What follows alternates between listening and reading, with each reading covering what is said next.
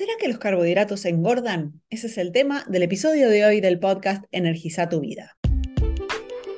¿Querés crear tu mejor versión y vivir la vida con tus propias reglas? Mi nombre es Laura Luis y quiero darte la bienvenida al podcast Energiza tu vida, el lugar donde vas a encontrar inspiración y estrategias para vivir una vida más feliz y saludable.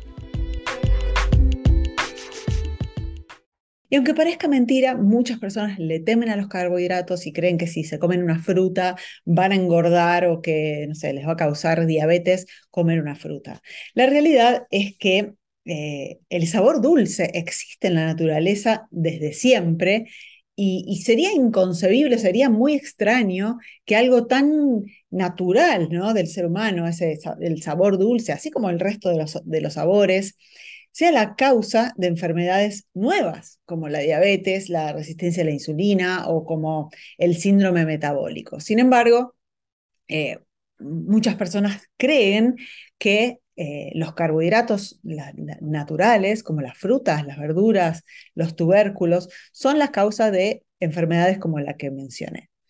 Y la realidad es que no es tan así. ¿Sí? Eh, tenemos que siempre entender cuál es el contexto y que en este caso, por ejemplo, los carbohidratos en un contexto de una diabetes, de una resistencia a la insulina, de un síndrome metabólico, no sean eh, alimentos de preferencia, ¿sí? porque pueden catalizar o pueden empeorar el síntoma, no quiere decir que lo haya causado. ¿sí? De nuevo, eh, los dulces y los carbohidratos han sido parte de la evolución. La, evolución se aseguró de que nuestro cuerpo pueda lidiar con el azúcar y de hecho se encuentran esos azúcares eh, en muchos alimentos y, muchos, en, muchos alimentos nutritivos como las frutas, los frutos rojos eh, o como dije, ¿no? tubérculos que fueron parte de, la alimentación de nuestros, de nuestros, ancestros y que fue uno de los primeros alimentos que empezamos a, consumir. De hecho, no hay ningún estudio eh, que muestre que, los carbohidratos o que el azúcar en sí, por sí solo, independientemente, causen estos problemas. No hay estudios que lo muestren.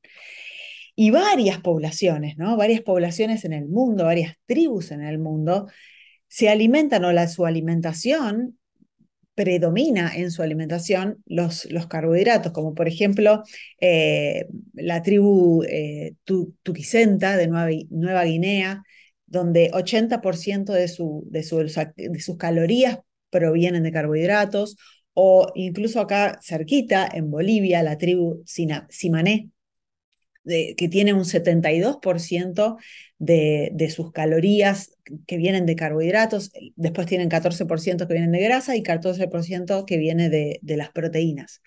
Esa tribu es la tribu que menos eh, enfermedades cardiovasculares tiene y se sabe que, que tienen cinco veces menos arteriosclerosis que sociedades occidentales y, se ha hecho un estudio donde se mostró que un adulto de 80 años de esa tribu tiene la misma salud arterial que una persona de 50 años eh, en Norteamérica. Por lo tanto, podríamos pensar eh, que no es el carbohidrato lo que está causando estas enfermedades en, en Occidente, y sí, obviamente, algunos otros factores.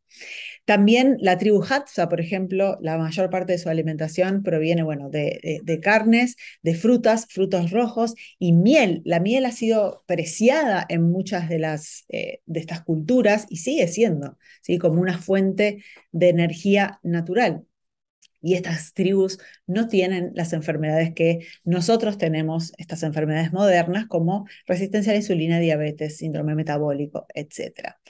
Em, entonces, ¿qué es lo que, lo que está causando esas enfermedades? Y tenemos que temerle a los carbohidratos, nos van a hacer engordar o incluso nos van a enfermar. Bueno, ahí tenemos que, eh, como dije antes, ¿no? ver cuál es el contexto y si ya está instalada la enfermedad, tenemos que tener cuidado con el exceso de los carbohidratos, pero también tenemos que tener en cuenta de qué carbohidratos estamos hablando. Y naturalmente, eh, los carbohidratos están presentes en, alimentos como las frutas, como la miel, como dije antes, eh, las verduras, tubérculos, que han sido y son parte de la alimentación en el mundo y sin embargo no causan esos problemas. ¿no? Si, miramos a los orientales que comen arroz blanco todo el tiempo, eh, si los carbohidratos causaran ganancia de peso, esas personas tendrían que estar obesas. Sin embargo, no es así. Eh, otro punto que tenemos que, tener, que tener en cuenta es qué otros factores, ¿no? Porque así como hay culturas que su, la mayor parte de sus calorías provienen de carbohidratos. Tenemos culturas como por ejemplo en, Alaska o en el norte canadiense, donde eh, las personas se alimentan casi que exclusivamente de carnes y grasas. Casi no existen los carbohidratos y tampoco existen estas enfermedades en, en esas personas, ni, ni, síndrome metabólico, ni diabetes, ni resistencia a la insulina. Por lo tanto, tiene que existir algo más ahí.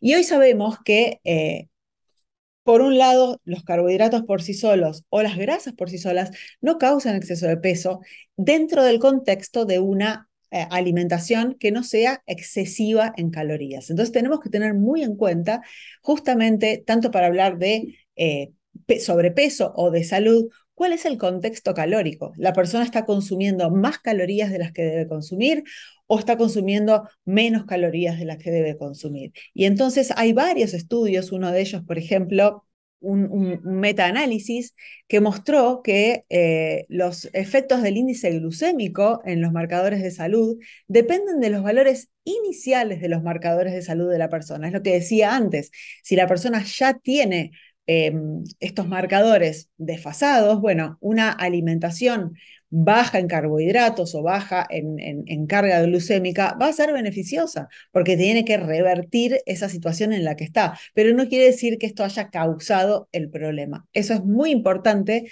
tenerlo en cuenta porque muchas personas sanas que no tienen este contexto ni de obesidad, ni de diabetes, ni de resistencia a la insulina, están con fobia de, de, los carbohidratos cuando no es necesario que lo tengan porque en un contexto de una buena salud, los carbohidratos eh, y estoy hablando de carbohidratos provenientes de comida de verdad, como ya mencioné, frutas, verduras, tubérculos, no tienen, incluso granos como el arroz, no tienen por qué ser un problema. Después existen otros tipos de carbohidratos que pueden llegar a, ser problemáticos por eh, su proteína, como el gluten y demás, pero en el contexto de este podcast eh, no es lo que estamos hablando y estamos hablando de de carbohidratos, incluso como, como la miel, que pueden ser saludables en este contexto de, una buena salud. Otro eh, estudio que se hizo en, eh, que duró seis meses y se hizo en 390 participantes, Em, en un grupo había unas una personas que tenían una dieta alta en carbohidratos complejos y otro grupo que tenía una dieta alta en carbohidratos simples. Las mismas dietas, o perdón, ambas dietas tenían la misma ingesta total de carbohidratos y de energía, o sea, de calorías. Y demostró que no hubo diferencias en la pérdida de grasa o retención de músculo. Las dietas también fueron idénticas en sus efectos sobre los lípidos en sangre, un factor que es muy importante en el marcador de la salud cardiovascular. Entonces, eh, no habría diferencia ni siquiera entre si un carbohidrato es simple o complejo en la pérdida de grasa y, la, eh, y el, mantener la masa muscular. Por lo tanto, eh, el tema de calorías, en el contexto donde existe un, exceso de calorías, los carbohidratos pueden ser un problema, pero también puede ser un problema las grasas, ¿sí? Entonces, por sí solos, los carbohidratos no van a engordarte. Ahora, nuevamente, tenemos que evaluar el contexto. Si existe una enfermedad como la diabetes, como la resistencia a la insulina o síndrome metabólico, una alimentación low carb, incluso cetogénica, puede ser beneficiosa hasta revertir el cuadro, pero siempre tenemos que entender qué es lo que está causando el problema para poder revertirlo y qué es lo que tenemos que hacer a largo plazo. Entonces, no existe un único factor que va a contribuir a, en este caso, al el consumo de carbohidratos, al, al sobrepeso, sino una combinación de factores y, en mi opinión, es lo que, esa combinación de factores es la, la desconexión el síndrome de la desconexión del que siempre hablo, que es la desconexión de lo que nos hace eh, evolutivamente humanos, ¿no? Y que nos lleva a tener una salud óptima, que son los siete pilares de la salud, la alimentación, el movimiento, el sueño, nuestras relaciones, nuestras emociones, nuestro contacto con la naturaleza y también nuestra mentalidad, cómo están nuestros pensamientos, en qué me enfoco o no me enfoco. Todo eso, todo ese conjunto de cosas hace que tengamos una buena salud o una mala salud. Es muy tentador apuntar a una sola cosa y echarle la culpa a una sola cosa, cuando en realidad lo que necesitamos tener y enfocarnos es nuestro estilo de vida. Siempre digo que no es una sola cosa que nos trajo a donde estamos, ni va a ser una sola cosa que nos va a sacar de donde estamos. Por lo tanto, eh, temerle a los carbohidratos y creer que sacar para siempre los carbohidratos va a solucionarnos todos los problemas sería una visión simplista y si bien de nuevo puede ser una terapéuticamente algo temporario que pueda ayudar a revertir una situación, no quiere decir que eso lo haya causado y que tengamos que vivir así para siempre, ni que todo el mundo tenga que hacerlo de esa manera. ¿sí? Existen hoy deportistas que necesitan eh, de, esa, de esa energía de los carbohidratos para performar de la mejor manera y tienen terror de consumir carbohidratos porque sacamos de contexto eh, los hallazgos, ¿verdad? Entonces, eh, descubrimos que una alimentación low carb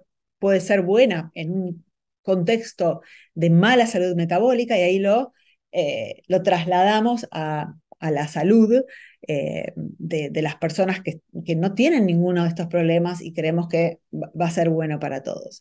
Entonces, concluyendo un poquito, en el contexto de una alimentación saludable y donde la, cantidad de calorías que consumimos son las adecuadas, el azúcar no nos va a hacer engordar ni nos va a, quitar la salud, ¿sí? Todo depende del contexto y siempre repito esto, contexto es todo.